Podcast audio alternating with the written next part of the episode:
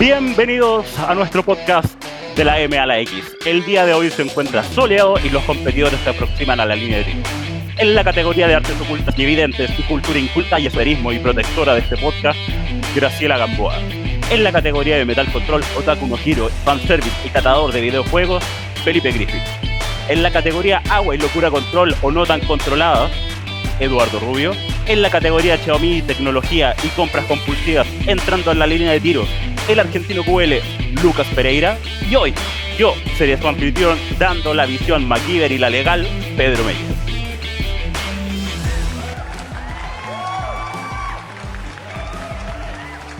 Hola a todos, ¿cómo están el día de hoy? ¿Cómo nos trata la vida? Bien, ¿y ustedes? Bien, Bien, bastante por acá. por aquí. ¿También por aquí? Estupendo, Bueno. tengo una mejor voz. Me hice una limpieza esofágica. Se compró los HD Vision Aviators. Pero versión audio. Claro. Puta, yo de hecho todavía estoy aquí viendo. Mañana tengo que mandarme un viaje a Viña por el día. Y no sé cuánto me vaya a demorar. No, ojalá no haya mucho cordón sanitario. Según la experiencia, no hay. No creo. no creo. Damas y caballeros, ¿qué vamos a hablar el día de hoy? Que está pauteado. Tenemos dos temas, como habíamos prometido el hace dos capítulos atrás. Eh, tenemos una invitada especial que nos va a responder muchas preguntas. La ministra Paula Daza. ¡Vamos! Paula, sí. no, no, ese, ese- ¿no? para otro capítulo, para otro capítulo. Nos va a responder las preguntas de cómo le fue en el torneo en México, en los. Los. Los. Panamericano. Panamericanos. Gracias. Ay, súper Y el- informado, weón. Me, Sí, me- súper. me, me- me llega, me llega como ese espíritu, weón, de cuando, no sé, yo creo que Zipe te necesita, weón. Por eso, por Sí. eso hay que hacer las reuniones de pauta. Y el segundo, no vamos a hacer mucho spoiler, ya que es una, un tema de indignamiento, la indignación sentida esta semana en un supermercado. Así que, bueno, presentamos entonces a nuestra arquera, hermana del club, quien nos reta día a día cuando no hay pandemia en la línea de tiro, eh, eh, invitándonos a ser mejores. invitándola a hacerme. Claro, por un tema. Es que ella no ve problemas, ella solo ve oportunidades con Claro. nosotros.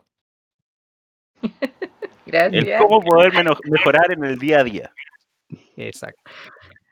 La más me van a echar de menos.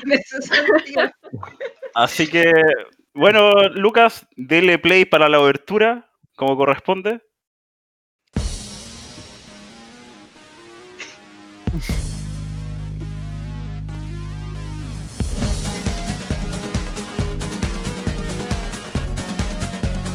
Qué profesionalismo con Open. La cara de Lalo lo está diciendo todo, está así como que chucha.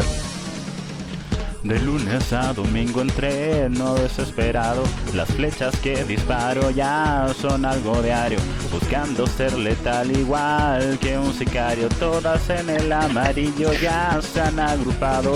Miro los resultados, ya son del pasado. Jugándome la vida entreno en el estadio. La copa tengo enfrente, qué tremendo impacto para subirse al podio. Dime si hay que ser arquero, disparo siempre certero. No importa lo que se venga, sé que yo saldré primero como un buen arquero. Nunca me verás un miss. Si hay que ser arquero, disparo siempre certero. No importa lo que se venga, sé que yo saldré primero como un buen arquero. Nunca me verás un miss. Te cuentan que ya me vieron entre apagando la luz el Lalo. control, que ya no duermo y desvarío, solo el arco es mi pasión. Y tú por dónde estás, que ya no vienes a entrenarte, buscaré suelta conmigo. Tú te has olvidado que yo doy en el blanco y eso no es extraño. Bueno, pero cuando el volumen si quieres la música. también generas caos. Yo con el oro en el cuello que Sí, tremendo impacto para subir. Está cada- uno irá bajando. Está- está procesándolo el Lalo. Disparo siempre certero, no importa lo que se venga, Yo me tuve que saldré Está llegando al Nirvana. un Lo superaron. Nunca me estabas verás conteniendo todo lo que fue. unir. Te está Bueno, aguantando eso atrás. es, eso es una nueva versión de la Rora Penca. siempre certero, no importa lo que se venga, sé que yo saldré primero como un buen arquero. Nunca me verás unir. Di algo, por favor. Está tratando de hacer que el actúa de. Eh, Está tratando de hacer sinapsis. De noviembre hasta enero. El Lalo se y está yo imaginando mi equipo. el baile, ese es el junio a problema. febrero compito en los torneos y aunque llegue al chutov, yo seré el campeón. No importa lo que Yo creo que todavía la está hagan, si hay analizando. que, si hay que ser arquero, disparo siempre certero. No importa lo que se venga, sé que saldré primero como un buen arquero. Nunca me verás unir. Pedro versión youtuber. Si hay que Eh, tiro. disparo siempre certero. No importa Para todos los eventos deportivos, casamientos, un. Matrimonio, o sea, cumpleaños. Disculpen el coágulo mental, de repente no hago sinapsis y se me ocurren hacer estupideces. certero. No importa lo que Recuerde que si usted tiene un problema legal, puede llamarlo a él. como un buen arquero. Nunca me verás unir. Va a entrar a la corte con esta canción. Si hay que ser arquero, disparo siempre certero. No Ah, ¿quieren la letra por escrito? Me avisan por acá por interno, deja buscarla. Quiere hacer el karaoke. Arquero. Claro. Nunca me verás a Pedro entrando como a todos los casos legales con esta canción. que Porque ser tiene atrás una arquero. pantalla. Bueno, la tuve pegada toda la puta semana, weón. Otro nivel. Otro nivel. Bueno, voy a poner música de fondo. Antes, antes de que empiece la Cami, por favor, tus comentarios, Lalo. Lo estamos esperando hace una semana. Sí, sí, la verdad es que lo- lo- yo estaba esperando toda esta, esta situación durante toda la semana.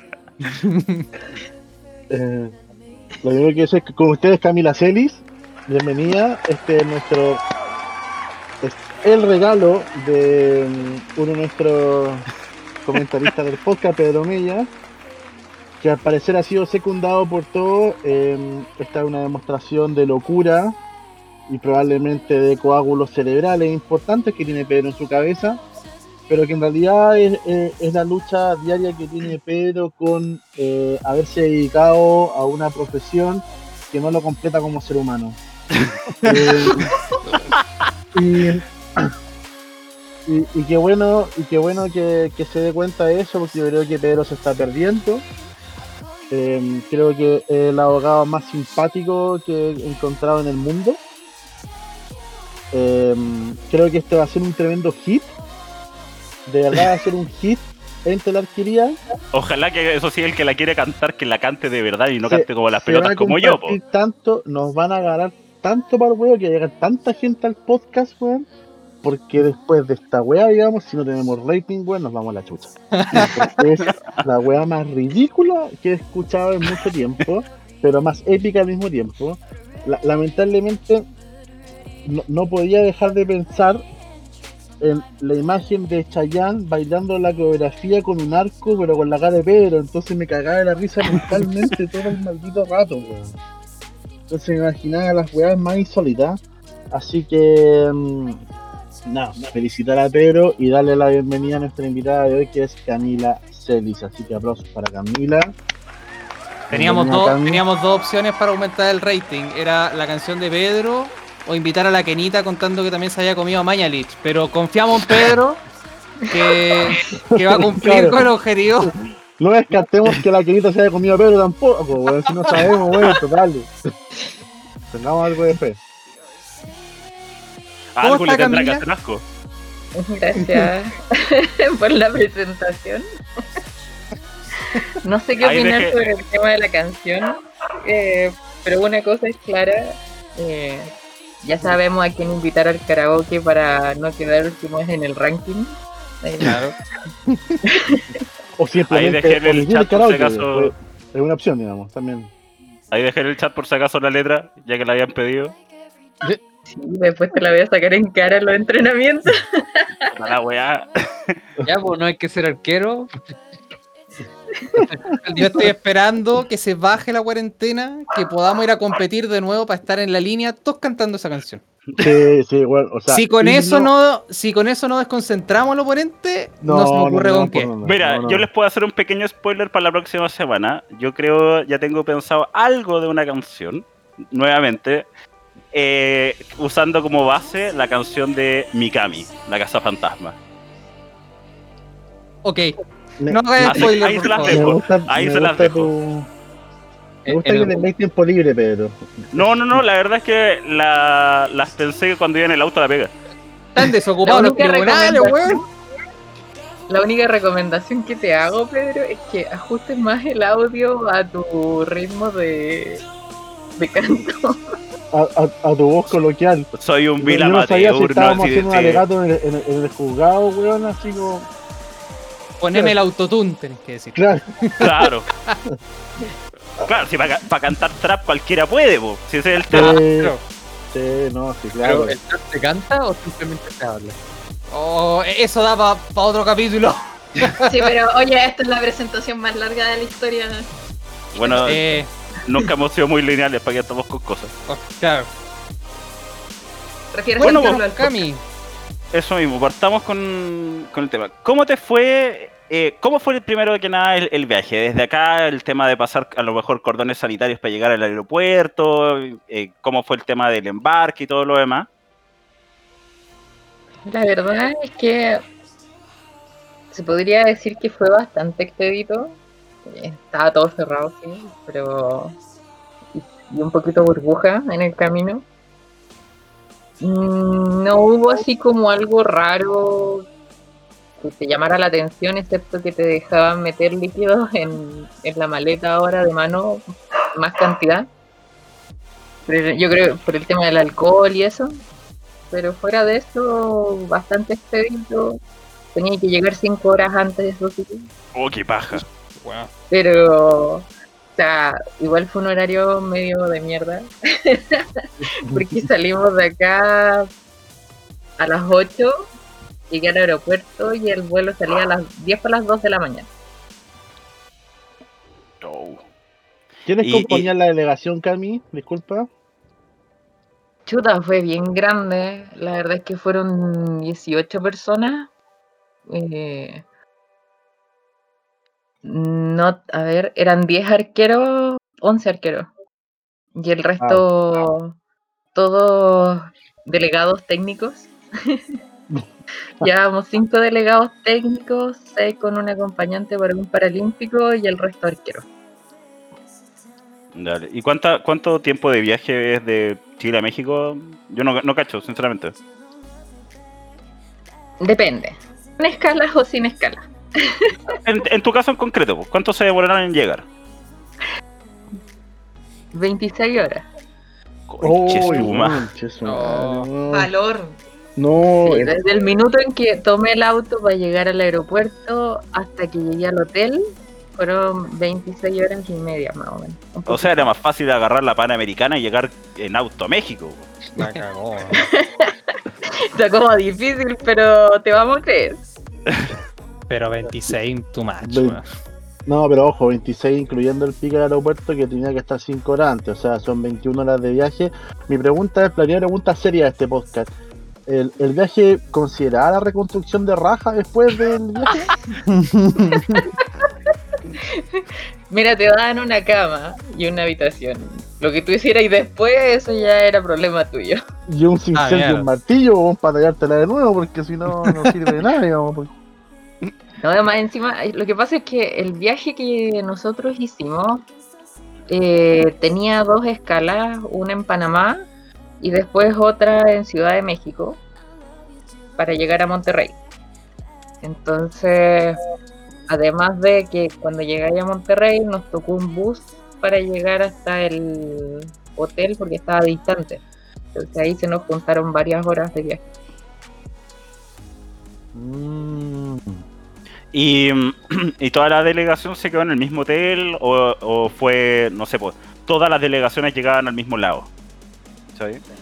Mm, Desconozco si otras delegaciones estaban en otros lados, pero estábamos casi todos en el Crown Plaza.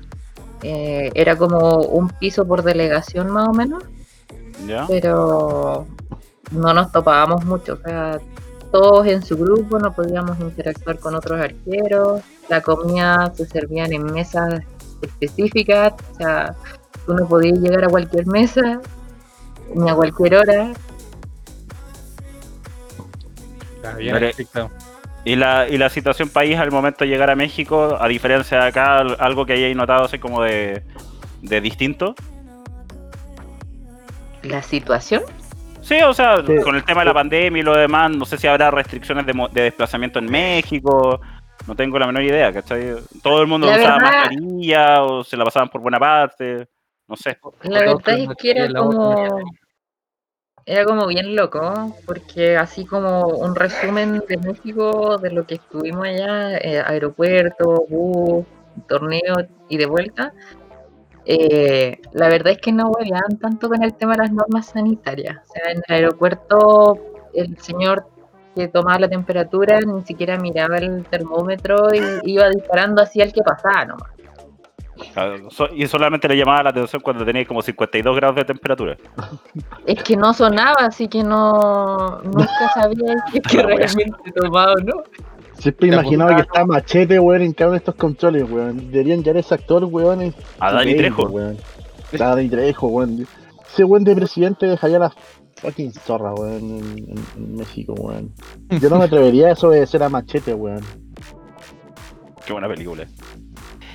Eh, ya, entonces ya, perfecto, ya llegaste. De ahí, desde que llegaron, ¿cuántos días tuvieron, entre comillas, de descanso antes de empezar las competencias? Nosotros llegamos en la madrugada. mm, no me acuerdo la fecha. Espérame. Pero más o menos al ojo. Llegamos el 19 en la madrugada, tuvimos el descanso, después eso fue el, el viernes de viaje, el sábado de relajo en el, en el hotel, descansando. ¿ya? El 21 ya era la práctica no oficial, el 22 ya era la práctica oficial. O sea, un día de descanso y después ya a full. Oh, igual pesado. Sí, como que todavía estáis practicando con jet lag, weón. Bueno, eso era lo otro. Teníamos tres horas de diferencia. Eh, Nos costó ahí acostumbrarnos al tema de la comida. Y debo decir que ahora que llegué todavía tengo problemas con eso. Y ya ha pasado más de una semana. De más. Y mm, ya, y el día de práctica, ¿qué onda la, la relación con el resto de la comunidad panamericana de Arqueril? La verdad es que fue bastante sencillo. Teníamos horarios. Nos separaron hombres y mujeres. Los hombres en la mañana, las mujeres en la tarde. Y eran tres canchas distintas de práctica y de competencia. Entonces, dependiendo de tu arco, eh, es donde te tocaba competir y practicar. Dale. O sea, una pregunta interesante, ¿ah? Tengo una pregunta interesante que tiene que, dijo aquí Camila, muy importante, esto es muy relevante, Camila. Eh, ¿Te has podido sacar el sabor a ají de la boca? Y más, concreta- y, y más concretamente, ¿te obligaban a comerte la banana con ají al desayuno? Es un clásico esa weá en, en México. No, no con mi fruta, gracias. que salía más elegante. Puta la weá, weón. Cuatro horas Pero pensando la pregunta, ahí- ¿cómo hacerla digna, weón? Ahí nosotros teníamos un. ¿Cómo se dice? Como. No es una regla, pero eslogan, una cosa así. Que era como: en México, si no pica, pica. Si eh, pica mucho, eh, te vaya la B, ¿cachai? O sea, porque para ellos algo que no pique eh, no es lo mismo que a nosotros. Hasta la pimienta de repente te pica más que no sé qué. Para ellos no era picante. A veces en la comida te ofrecían los chiles que no picaban y eran un ají verde gigante que tú de mirarlo nomás sabías que te iba a ir por el baño. Era, era el Reaper, así, el California Reaper. Así que supongo que teníais tu, tu stash de sopas para uno y tarros de atún para sobrevivir, ¿o no? No, no, nosotros llevamos barritas de cereal y muchos dulces. Entre Ah. toda la delegación juntamos dos cajones de pura chuchería de dulce, eh, ahí negrita, super 8, gansito, barras de cereal, barra de proteína. No le cuenten este podcast al Leo, weón, si los va a retar a todos los weones. weón. ¿O no? Él me ayudó eh, a ajustarme, porque yo tuve del viaje, eh, fueron como 20 horas sin comida. Espérate, a todo esto, a todo esto el Leo es un, un miembro de nuestro club que es nutricionista. Sí, parte de nuestra comisión de salud. Él nos va a hacer Bien. hermosos a todos. Vamos a salir todos como fisiculturistas. Al menos, al menos así eso, esa weá me dijeron. Por lo menos estamos en proceso. Así que como estamos trabajando para usted. Me dijeron que Seguimos en el por antes. dentro. Eso. Si es que no, yo demando. ¿Puedo demandar? sí. No podéis demandar una es gratis, weón, no soy Barça. Ya, no, no, no nos desenfoquemos para ir, para ir a la calle yo. Em, Cami, la competencia. O sea, 20 horas sin comer, llegáis cansada, te tienen que hacer la raja de nuevo. Tenéis un día para descansar, eh, después empiezan las prácticas no oficiales. Ese día la práctica no oficial se empezó a sentir ya el efecto del, viento. Nosotros vimos algunas transmisiones y la verdad que era pero una cuestión de locos. Sí, la verdad es que nunca hubo tanto viento como el día de las finales. Eh, creo que fueron 42 kilómetros por hora en las finales. Nosotros estuvimos desde el primer día de práctica no oficial casi con el mismo viento, pero fue un poco menor. Y el día de la práctica oficial eh, también hubo mucho viento, pero creo que el, clima, decía de que era como 20, 24 kilómetros por hora.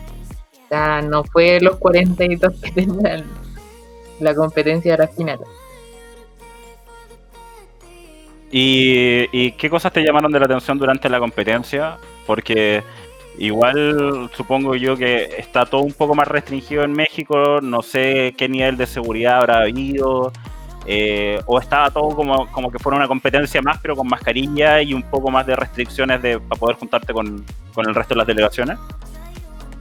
Mm, De hecho, está todo restringido, porque de partida el trayecto es hotel, comida en el hotel, cancha, termina de practicar o de competir, vuelta al hotel, comida y se acabó el día. ¿cachai? No, sin salir a ningún lado, sin hablar con ninguna otra delegación, con mascarillas todo el día.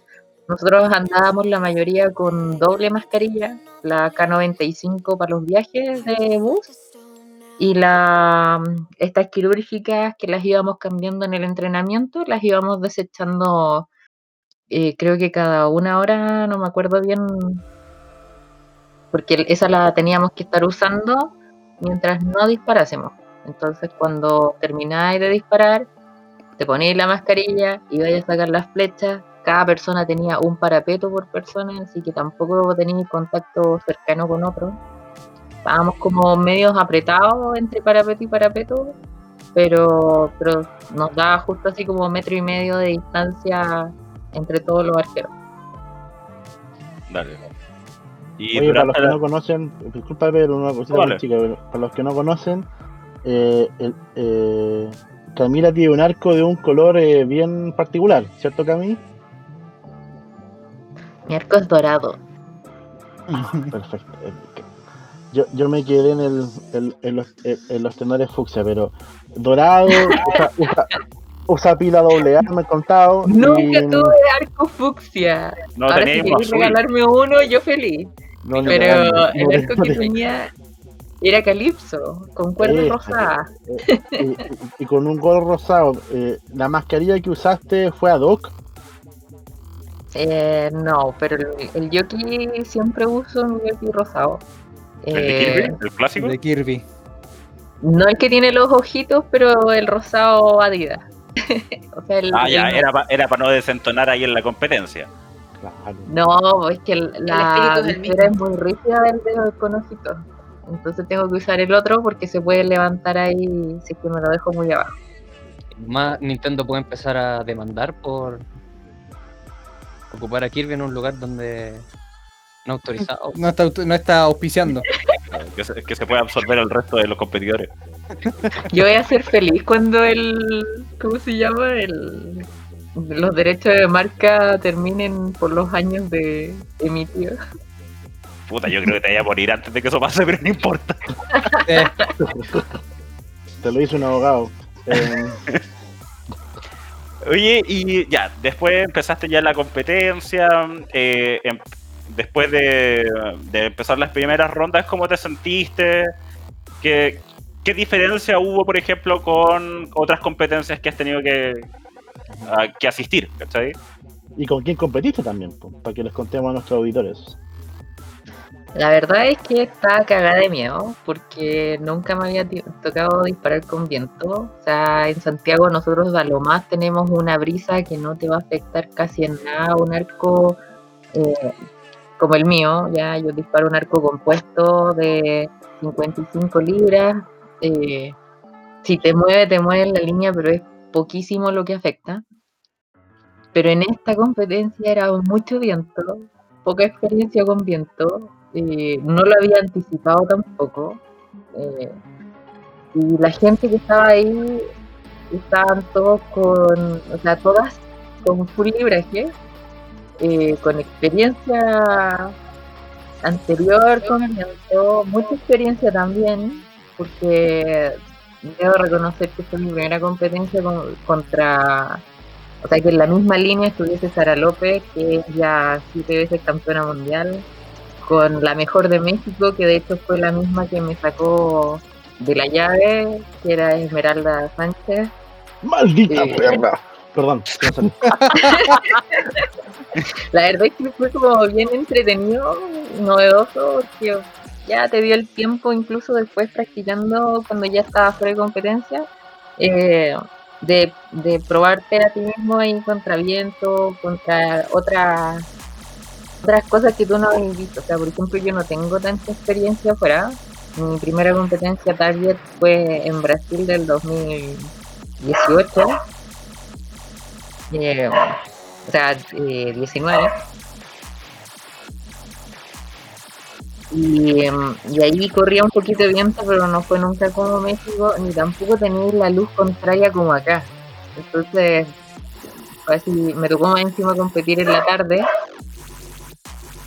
Era igual como un poco...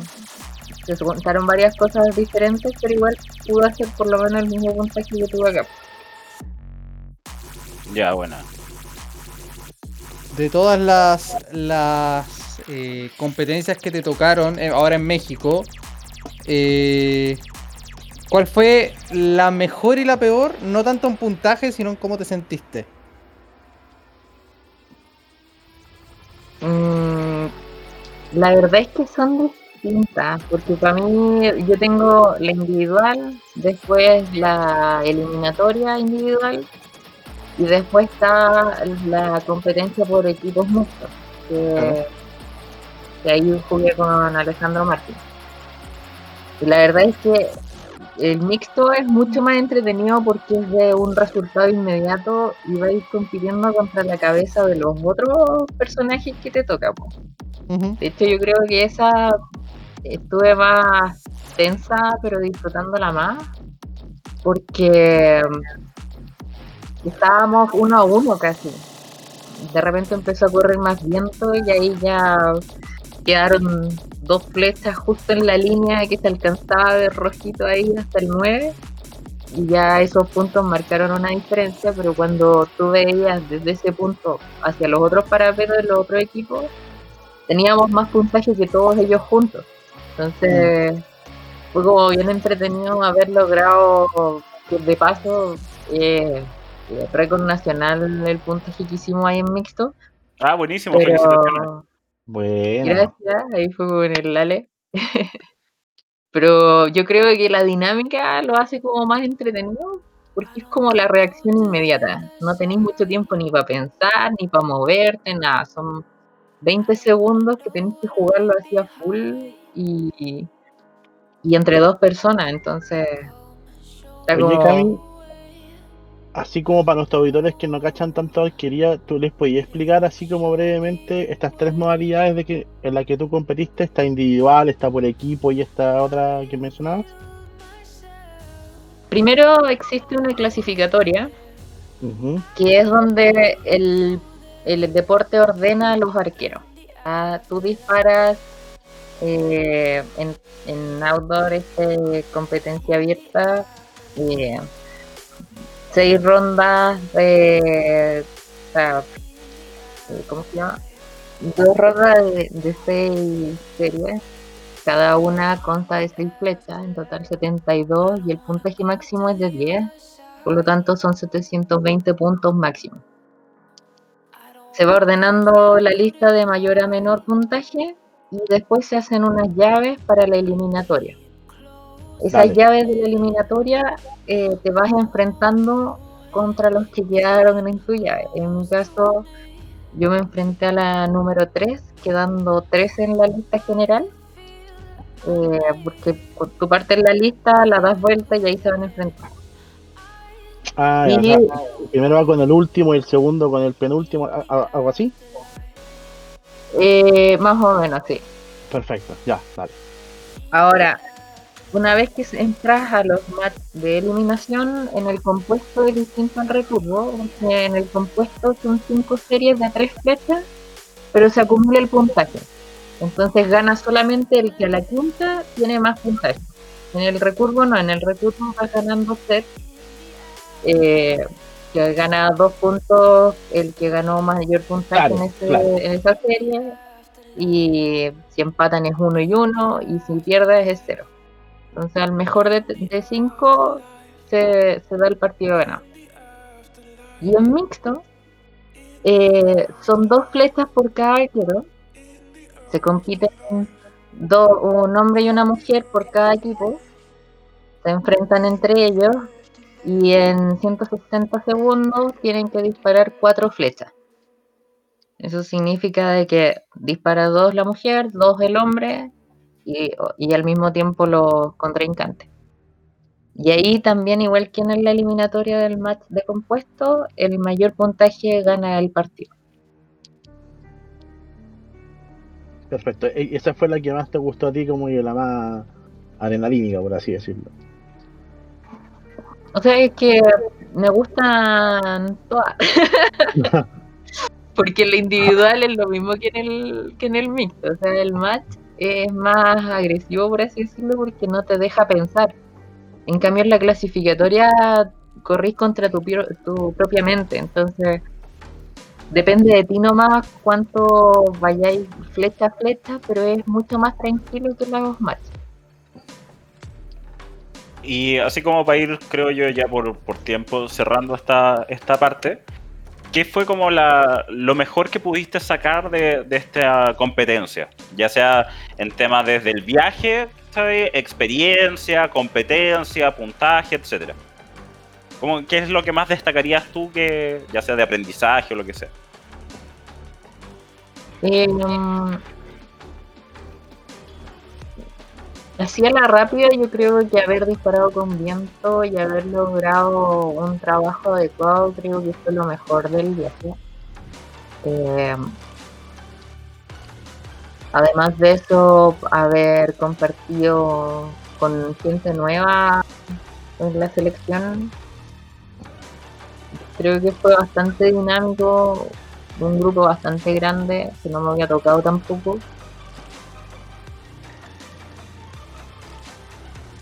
No sabría mucho de algo más así como de una experiencia única, pero sí disfruté el viaje porque creo que fue bastante completo, o sea, como que varias experiencias a la misma, al mismo tiempo y sobre todo en periodo de pandemia porque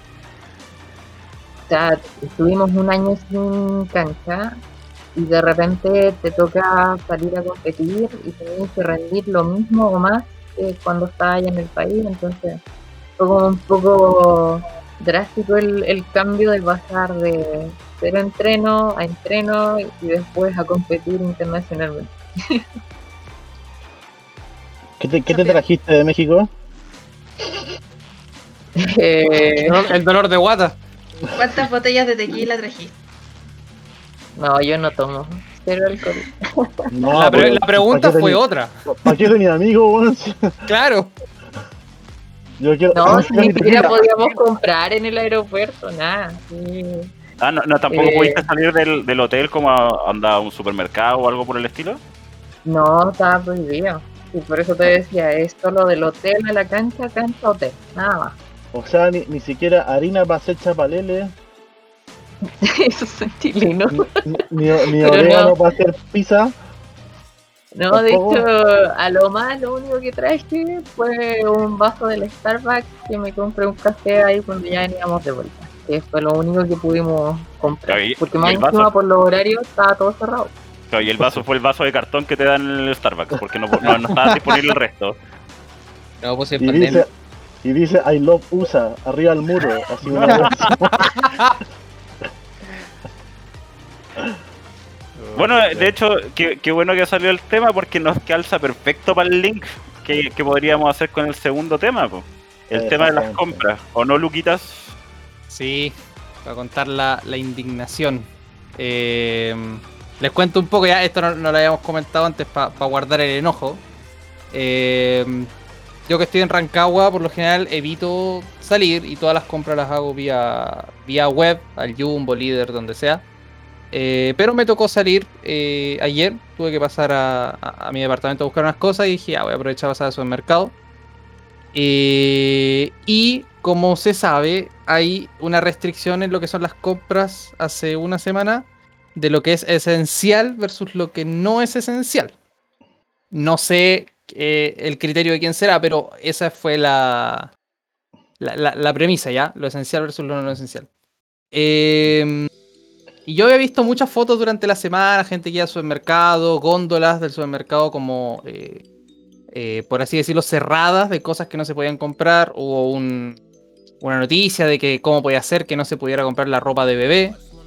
eh, y, lo, y lo dejaron comprar la ropa de bebé. Pero hay otras cosas que hasta el día de hoy no han arreglado. ¿Dónde comenzó la indignación? Yo entré al supermercado y dije, ya, a ver, veamos cuáles son las cosas que se pueden o se pueden comprar. Eh, pasé por la ropa y la ropa eh, de adulto, al menos yo voy a hablar lo que vi en el Jumbo que arranca. Bueno, no sé si pasará en todos sus mercados, pero entiendo que sí. Paso al Jumbo de la parte de ropa y no se podía comprar ropa de adulto. Si yo necesito una camisa, no me la puedo comprar. Si necesito un pantalón, no me lo puedo comprar. Más importante aún, si necesito calcetines o un boxer, eh, no me lo puedo comprar. Porque no dejaban comprarlo. Dije, bueno, qué raro. Pasé a la zona del alcohol, los copetes, y estaba todo abierto. Podía comprar cerveza, vino, y independiente del alcohol, eh, de qué alcohol uno eligiera, había a la venta un botellón, no era una botella, era un botellón de 4 litros y medio, Una garrafa esa weá. bueno, de Somos whisky, de whisky Chivas Regal, de 130 mil pesos. Que yo, si hubiese querido, podría haberlo subido a mi carro y me lo llevo, pero no me puedo comprar un boxer. Siendo que, y acá no quiero sonar a revista, porque yo también he comprado en el supermercado ropa, de todo tipo. Pero yo creo que el que se compra ropa en el supermercado, sí es por necesidad y no es por moda. O sea, en el supermercado no te venden Adidas, no te venden ropa interior Calvin Klein. Te venden la que necesitáis. Así como, bueno, me quedé sin calcetines, necesito comprar calcetines y vaya y te los compráis. No es porque lo andáis así como vitrineando. Ya indignado caminando por los pasillos, dije, saqué un par de fotos así como para hacer el, el collage de la indignación. Pasé a la parte de los, de los juguetes y no podía comprar. Y en mi caso yo no tengo ni hijos, ni sobrinos, ni nada, pero suponiendo que tuviera hijos en la casa, no les puedo comprar juguetes. Solo podía comprar así como juguetes para muy, muy bebé, onda, ni siquiera plasticina. Pero un juguete para un niño o una niña de 8, 5, 10 años no podría haberlo comprado. No era esencial. ¿Es ¿Cómo que puede no se podían ser? comprar libros? ¿Viste eso? Libros sí se podían, sí, libros sí se podían. Eh, ya, pues, ¿qué fue lo que pasó? Eh, que más encima, el, la góndola de los juguetes está al lado de la del copete. Entonces yo me paré al medio, hice una panorámica. Hice una foto panorámica donde se veía lo que no se podía y lo que sí se podía. Chucha, vaya, seguí caminando, seguí caminando y llegué a la parte donde venden cosas de deporte. Ya es un jumbo grande. A las cosas de deporte. Y las cosas de, eh, bueno, outdoor no se podían comprar. Ya, entendible que no te puedas comprar una colchoneta, un saco de dormir. Bien. Pero no podía poder, no me podía comprar, por ejemplo, un casco de bicicleta, unos guantes, unas luces para la bicicleta. Siendo que, por ley, podemos salir a hacer deporte de 6 a 9 de la mañana todos los días. Y la ley te exige que tú tienes que salir con casco, con luces, en el caso de que el, el sol creo que todavía no haya salido, eh, chaleco reflectante obviamente, y ciertos implementos de seguridad. Pero el supermercado no me permitía comprarlos porque no era esencial. Entonces ahí fue como ya eh, la explosión mental. Me llegó un coágulo como al de Pedro, pero más de rabia que de hacer alguna locura en el canalizado, mejor canalizado. Mejor canalizado. Y no entendía. Me fui al supermercado diciendo, pero ¿cómo, cómo no podéis comprarte un casco de bicicleta, pero sí podéis salir a andar en bicicleta, pero la ley te pide que uses casco? ¿Cómo no me puedo comprar boxer, pero sí puedo comprar copete? ¿Cómo no le puedo comprar un juguete al cabro chico? Etcétera, etcétera, etcétera. Y no me caía en la cabeza. O sea, podía comprar papas fritas y copete, pero no lo otro, siendo que invitemos al Leo, por favor, que nos diga si es que hay algún nutriente esencial en las papas fritas eh, que hace que sí se puedan comprar ah, y no ropa interior. Se las dejo ahí, el tablero de juego tirado para que den su- sus comentarios. La Camila creo que también le pasó algo parecido. Eh, yo creo que más que para una discusión, esto va- vamos a estar todos de acuerdo en que es una ridiculez del porte de un buque, del buque que se quedó varado en el canal de Suez. Y más. Dejando la cagada y media. Claro, o sea, Dale, hay ca- cagazo y cagazo. Y creo que esta weá superó el de Canal de Suez, porque el otro por última era entendible. Esta weá es inentendible. Paula Daza, por favor, explíquenos qué pasó ahí. No, no soy ella, pero tratando de ser abogado del diablo y yéndome a lo más absurdo posible, podría ser que es por las devoluciones. Que devoluciones. Entonces, si tú, ya digamos, eh, exceptuando la ropa interior, porque eso no, ahí no, no, no hay defensa, pero digamos te compré una, eh, una zapatilla, una polera, un pantalón en el, en el día. ¿Ok? Llegué a la casa, no te queda bien, lo devolví. ¿Cierto?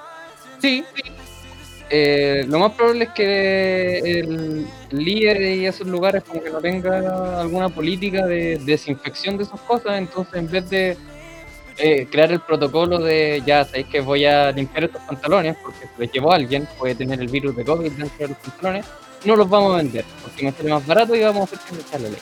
Y le voy a pedir a mis compadres que le, lo hagan ley. Como tratando de verle algún alguna lógica. O sea, yo creo otra cosa. Primero, eh, la definición de bien esencial o no esencial. Se supone que son bienes que son imprescindibles para la subsistencia. Dentro de eso viene la eh, alimentación y bebestible. Y ojo, no estoy defendiendo el tema, sino que es simplemente una apreciación. Que el alcohol queda dentro de eso por ser justamente de consumo humano. ¿cachai? Tú te lo comes o lo tomas. ¿cachai? Eh, segundo, son los bienes que son apropiados para el teletrabajo. Los terceros son para la educación a distancia o el funcionamiento del- de lo mismo. Eh, y los últimos que tienen que ver, por ejemplo, con la conservación y la seguridad de tu hogar. ¿cachai? Como se te rompió una cañería, perfecto, podéis comprar esos bienes o si queréis comprar, no sé, pues cámaras de seguridad también lo podía hacer. Entonces ahí se genera la primera diferencia entre qué cosas son eh, bienes imprescindibles versus los que no. Como, como pueden ver, obviamente no está el tema de la ropa y esas otras cosas. ¿Puedo puedo hacer O sea- una, una consulta absurda? Sí, obvio. Dijiste que el alcohol va dentro de comida, ¿cierto? Es de los que, bebestibles. claro, sí. Entonces me estás diciendo que si alguien vende eh, calzoncillos comestibles, ¿eso es un bien esencial? Eh, podría ser, si son de gomita, podrían ser. En los sex shops, los que venden, entiendo entonces que se podría. Entonces, eh, Claro, Ahí ropa puedes interior solucionar tu problema, loca. A lo mejor podría ser, ¿cachai? A lo mejor, de hecho, a lo mejor podrían ser gomitas de estas como con vodka, ¿cachai? tenemos que aprovechar este mercado, pues digo, ¿no? No, no, no te lo compréis de chocolate porque te puedes confundir, eso sí. Em, Ya, sigo, sigo hilando en el tema. Por favor, por favor. Eh, el tema acá eh, es que en un momento se hizo la discusión respecto de si los supermercados podían vender otros bienes que en el comercio en general no estaban disponibles. O sea, yo en este momento, en fase 1, no puedo ir, aunque como, como Lucas decía, no puedo ir a Calvin Klein, aunque no tengo las lucas como para ir para allá tampoco, eh, pero, pero no puedo ir a comprarme ropa allá aun cuando tenga los medios necesarios para poder hacerlo. Entonces se generaba un problema de asimetría de quiénes podían vender versus los que no. Y era que, claro, efectivamente los supermercados ten- estaban teniendo el monopolio de este tipo de, de bienes, ¿cachai? Porque tú no podías ir comprar ropa a menos que fuera en el supermercado. ¿Cachai? Entonces se generó toda una polémica respecto de que efectivamente, de que estaban cagando a todo el resto de los comerciantes y que solamente se podía mantener eh, afuera también a los supermercados prohibiéndoles también eh, la venta de ropa para que todos quedaran en igualdad de condiciones. Ahora, mi apreciación personal es que si tú como Estado estás restringiendo la libertad de movimiento, ya sea para ir a comprar o lo que sea, creo yo que deberían abrir el, co- el comercio completo porque tú tenías igual dos permisos a la semana, por lo tanto, esos dos permisos los podrías usar para ir a comprarte calzoncillos en Calvin Klein si querías, o ir a comprarte el botellón de copeta al supermercado si querías. Pero tenéis dos posibilidades solamente durante la semana y no significa de que tenéis que ir todos los días al mall porque te están dando solamente dos días. ¿cachai? Y así todos, todos los tipos de comercio pueden competir en igualdad de condiciones, no cagáis tanto el trabajo humano y restringen la libertad de movimiento para que la gente en general no se ande paseando. Eso sí, siempre y cuando, sí y solo sí, como, como de repente lo dicen, que la gente respete las condiciones y que haya una fiscalización adecuada, cosa que, como sabemos, tampoco ha ocurrido. Entonces, al final de cuentas, todo queda cojo. Gracias, ¿qué opinas tú? O sea, eh, elaborando un poco sobre lo que ha dicho Pedro, eh, obviamente, o sea, lo que se determina como esencial y lo que no, quedó súper claro con que el día que supuestamente tenían que empezar a regir las restricciones no habían, no había ni siquiera una lista determinando qué era esencial y qué no. Entonces el mercado tuvo que decidir, chuta, si llega el señor carabinero eh, y me fiscaliza, ¿qué va a considerar como esencial y qué no? y tuvieron que tomar las decisiones por ellos mismos, ¿cachai?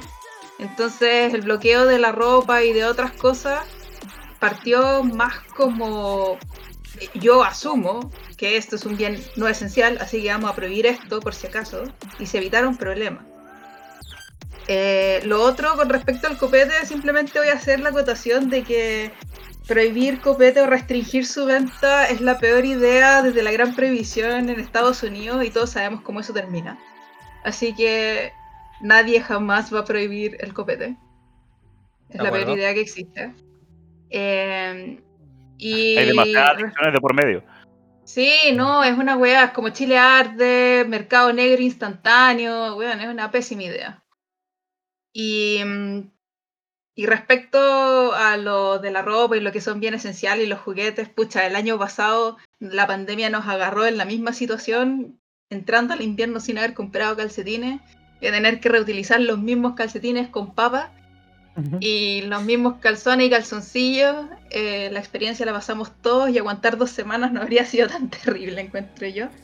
Pero sí es una medida weona que en el fondo debería haberse suplido con cerrar los moles y cerrar las calles de grandes aglomeraciones, que ese es el punto final de donde se generan los contagios. Más allá de quién vende qué. Eso. Sí, yo al menos estoy súper de acuerdo con lo que dice Gracie. Es cierto que el copete no lo no es una buena idea prohibirlo y, y en verdad mi comentario no era como se debería prohibir y, y dejar lo otro como libre. Eh, no, está bien. De hecho, si uno dice, oye, es que es esencial el copete, es que yo cocino con vino y lo necesito, Oye, si Eh, palaste. Así que, muy Sí, importante. pum. totalmente de acuerdo.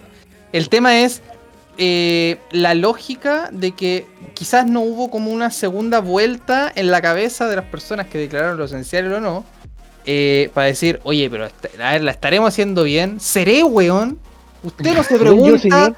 Claro. Así como vamos a invitar a, al. ¿Cómo se llama? Al Leo. A Es que están que. pidiendo más restricciones, ¿cachai? O sea, es como si ya estáis restringiendo la libertad de movimiento, ya estáis restringiendo con permiso, estáis horarios, toque queda, es como. Y pides aún más restricciones, ¿por dónde vais? Vais a empezar a tomar decisiones hueonas como esta. Sí, pero es que las restricciones que han habido hasta ahora, yo creo que, o sea, definitivamente ha sido suficiente. No tiene sentido que tengas dos permisos para poder ir a comprar en la semana, te restrinjan ropa interior, juguete, artículos deportivos y no el alcohol. Está bien, lo del alcohol da lo mismo, pero te restringe lo otro. O sea, cuando los pones en una balanza, eh, hay uno donde hace una matriz de decisión y dice, bueno, ¿qué realmente es más esencial? Y tú puedes seguir yendo a trabajar de lunes a viernes si es que tu empleador se consiguió un permiso de que tenéis que ir y te lo da y está legalizado. Tú puedes ir a trabajar, te subes al metro, eh, vas de lunes a viernes. Ah, pero puta, weón, tenéis que ir con el calcetín con papa y con el calzoncillo reutilizado, ¿cachai? Porque no es esencial y no lo puedes ir a comprar. Ahí es donde está la falta de tino, yo creo, de decir, eh, oye, si el, el paso. Es como el tema de la, del toque de queda. ¿De qué me sirve que el toque de queda sea a las 9, a las 10 o a las 11? Si la gente igual sale. Las, las, eh, las, ¿cómo se llama? Las fiscalizaciones no son suficientes. Yo escucho acá de repente vecinos a lo lejos, en las casas, eh, que hacen carrete. Y es uno el que tiene que ser como el, el malo ahí llamando, ¿cachai? Pero más que el malo es como, weón, que estamos fase 1, es que estamos teniendo 9000 contagios diarios. Paren el show, pues. O sea, ¿cómo, ¿cómo le hacía entender a esa gente? Y el, el tema de hacerle entender no es cancelándole los bienes esenciales. O sea, en el supermercado podías ir a comprar electrónica. Y no me digan que la electrónica, hay ciertas cosas electrónicas que sí son esenciales para el teletrabajo. Pero una tele de 50 pulgadas 4K, eh, no creo. Lo dudo. ¿Cachai? Eh, y por electrónica entra todo electrónica. O sea, si en el supermercado vendían una Play 4, estaba permitido. Salud mental, po. Sí, Está, está bien. No digo que esté mal que se pueda eso. El tema es que cuando lo pones en la balanza es como, oye, puedo comprar eso, pero no puedo comprar el casco de bicicleta. O sea, yo coincido contigo totalmente de que fue un paso en falso y uno muy malo. Porque además en una sociedad tan compleja como la nuestra, que ya estamos súper habituados al consumo, es muy difícil saber eh, qué podría no ser esencial para todas las personas. Es que lo que pasa es que es súper complicado definirlo porque tú puedes tener una necesidad que para ti es esencial en un momento X, que por regla general no lo sería. ¿Cachai? O sea, efectivamente, el tema de la ropa, por regla general, uno no necesita andar comprando todos los días ropa. ¿cachai? Pero yo que tuve, por ejemplo, la suerte en noviembre, que estábamos todavía en pandemia, pero no estábamos en fase 1, eh, puta, me contrataron para la pega, estuve revisando mi- mis ternos, ¿cachai? Y tenía los ternos hechos mierda. Y dije, bueno, necesito comprar ropa. Y fui, ¿cachai? Y fue la única vez que se me ocurrió tener que partir a un mall y cagado, entre comillas, de susto, ¿cachai? Porque de partida tenía ahí filas para poder entrar a las tiendas, ¿cachai? Eh, se me ocurrió ir a las 11 de la mañana para poder, para no, no toparme con tanta gente. Eh, compré todas las cuestiones así como de forma express y arranqué, ¿cachai? Y eso fue, o sea, mi, mi ida al mall fue eh, media hora y me compré eh, X cantidad de ropa. Entonces yo soy de la opinión, a lo mejor que no mucha gente puede compartir, que todo el comercio debería abrir, pero si tenéis restringido, ¿cachai? Cuántas veces tú podías salir, podías hacerlo e ir a la parte que se te antoje. Y aparte de esos comercios locales, ¿cachai? Pueden también hacer los delivery, que en este momento también están cerrados, ¿cachai? Y así sucesivamente. Creo que no dejáis tanto la cagada para todos lados. Por Mira, ejemplo, en, ah, perdón. Dale, dale, no, dale, Cami, dale, dale, dale. En mi caso personal, yo tengo dos, dos situaciones. Una es que llegué del viaje 14 días encerrada, sin parapeto porque la federación nos quitó el préstamo y sin poder disparar, entonces, ¿qué así? Bueno, te desahogáis con tu familia. Ok, teníamos juego de cartas. Todos los otros juegos de mesa se perdieron. Yo voy a comprar uno y no se podía porque para el día de entrega eh, ya estaba corriendo la nueva la nueva normativa y así que no pude comprar pues. después la segunda situación es que mi mamá tiene una un emprendimiento ya hace muchos años de todo lo que es artesanía manualidad en costura en género y ella vende bolsos vende eh, no sé, pues, hasta muñecas, etcétera. Y eh, no puede hacer despacho, no puede vender nada porque no es esencial. Entonces se quedó sin su, eh, sin su nicho de trabajo, ¿cachai? Porque Starken le cerró la opción de despacharlo. Eh, eh, Chile Express, etcétera, todos los que son courier.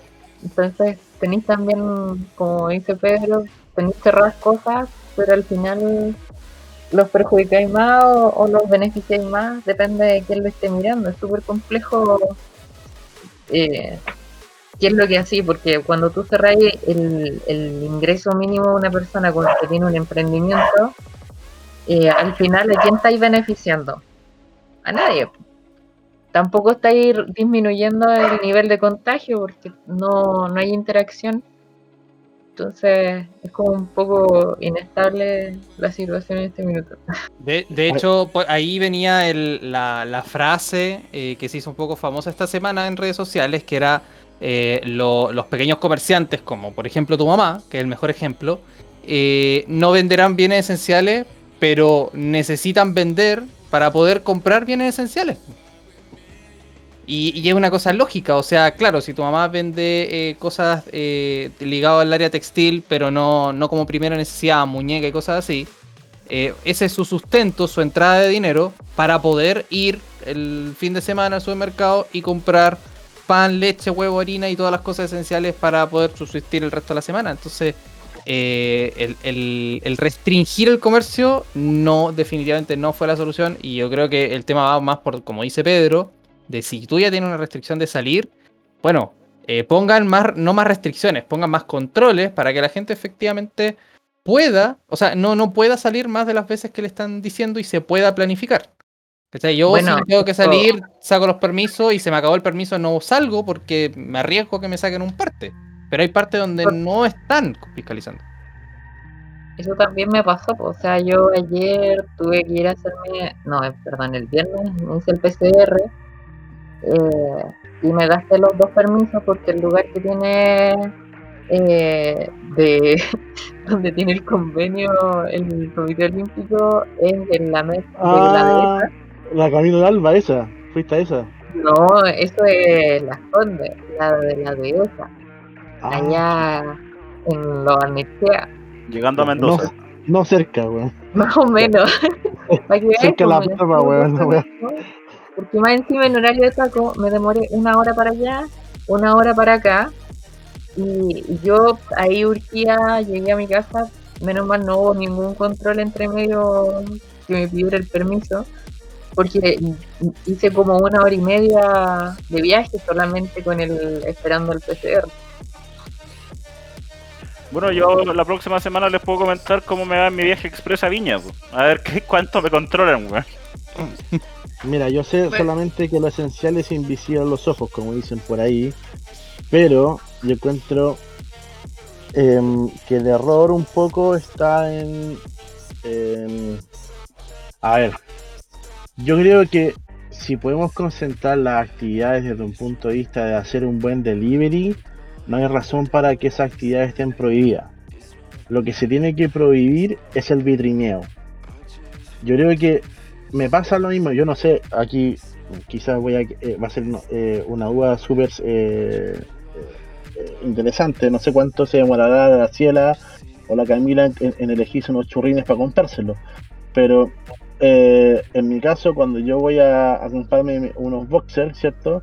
De partida tengo que contar la talla local ya un mérito, eh, en sí mismo, porque la- la- la- las tallas grandes son escasas, pero de alguna manera uno em- eh, se queda ahí, empieza a ver cosas, eh, inevitablemente como que se puso esta sensación de que uno va por A y termina comprando A, B, C, D, F, no sé, ¿cachai?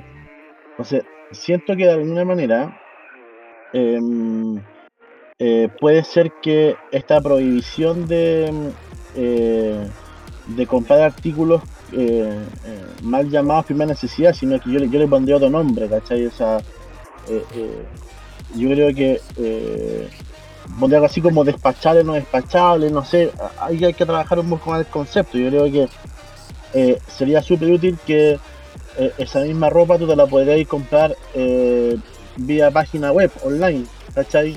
Por, lo, por último que te llegue, ¿cachai? No sé, tener la opción de que igual como dice Lucas por ahí, si no te permiten llevártela por algún motivo A, eh, te permitan llevártela por un motivo B, ¿cachai? Por, por, por alternativa. Lo mismo que para qué ¿para qué prohibir, digamos, la venta de lo- de- de- de- del emprendimiento de, todas las pymes si, finalmente lo que hace la persona es agarrar eh, determinados paquetes, llevarlo a una zona de despacho, Chile Express, tal, que no lo mismo, esa cuestión se distribuye, ¿cachai?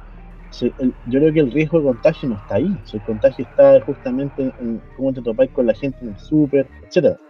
Mm. Obviamente el delivery tiene un costo, y, y eso lo sé. O sea, eh, obviamente es, eh, eh, es impopular, no impopular, pero es injusto que a lo mejor por comprarte un, un calzoncillo, no sé, de dos lucas, weón, tengáis que pagar un delivery de cuatro. ¿Cachai?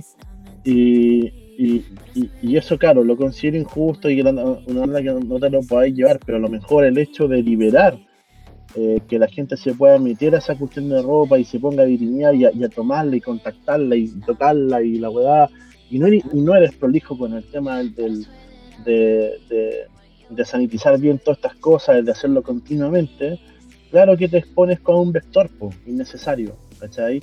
Pero no por eso no significa que una persona que si tú le encargáis, weón, comparte cuatro boxers, weón, a Luca, weón, que están en promoción, no te lo puedan llevar en un delivery, po. Eso es, eso es ridículo. Hmm. Eso de plano es ridículo, ¿cachai? Eso es lo que me pasa a mí con la con el tema de la prisión. Se- se- siento que hay una desconfianza estúpida en, en el sistema de delivery y, y de alguna manera eh, siento que la prohibición de algunas cosas tiene que ver con- un poco con el contacto humano más que con, con otras cosas, weón, ¿cachai? De acuerdo.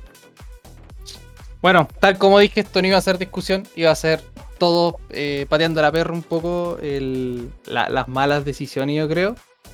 Eh, pero bueno, esperemos, recemos, cada uno elija una religión diferente para abarcar todas las posibilidades y que mejoren un poco la- el tino de cómo están tomando estas decisiones. Eh, Por suerte este solo se acaba el 15. Así que, ¿Cómo? que esta decisión se acaba el 15 de abril, así que no du- Esperemos. iba a durar... No, Sí, eso pero- ya se dijo. Pero Ah, pueden venir otras. La, la- la experiencia me dice que Claro. van a venir. Ojalá no se pongan a innovar uno más.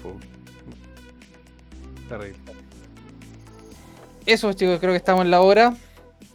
Le damos las gracias a la Cami por, por acompañarnos hoy. Eh, de contarnos su experiencia en algo que, que yo creo que para la mayoría de los mortales es bastante más alejado de, de las prácticas habituales que uno tiene. Oye, le- oye, faltó una pregunta para la Cami, weón. Cami, ¿quién, quién era el más pesado y el más simpático de la delegación de arquero? Cuenta nomás. Desahógate. No, esa weá no se cuenta. Carbonero. Pero escríbeme. Pero Además fue, fue un buen grupo. Fue, de, de aquí no sale, de aquí no sale, weón. Sí. No, no, lo sacamos del podcast.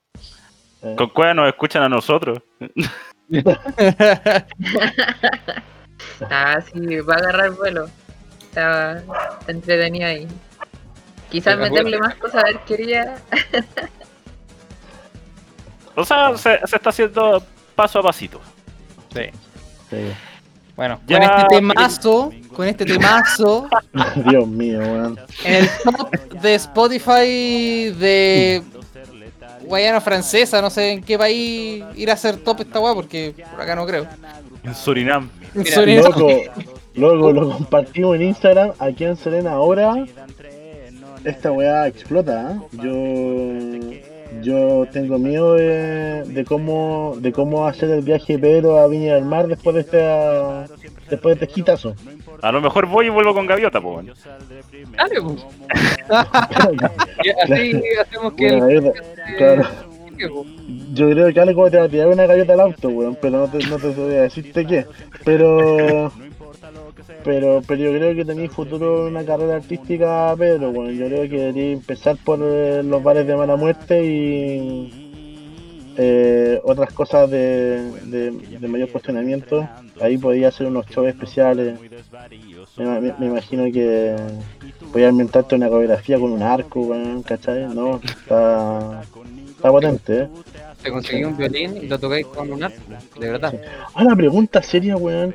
Eh, con todo respeto a, a nuestras damas presentes, ¿qué weón te fumaste cuando. ¿En ¿Sabes qué, en estado mental estaba ahí cuando se te ocurrió esto y hiciste Fueron "Mm, 10 esto es una buena minutos idea"? antes de la reunión de pauta de la semana pasada. Agarré 10 una. minutos, ah, tú dijiste, tú dices que en 10 minutos le cambiaste una letra completa a una canción. Sí, la tengo anotada acá, de hecho, en, una- en un cuadernito. Es más, yo estaba jugando Destiny antes de, de que nos conectáramos a grabar.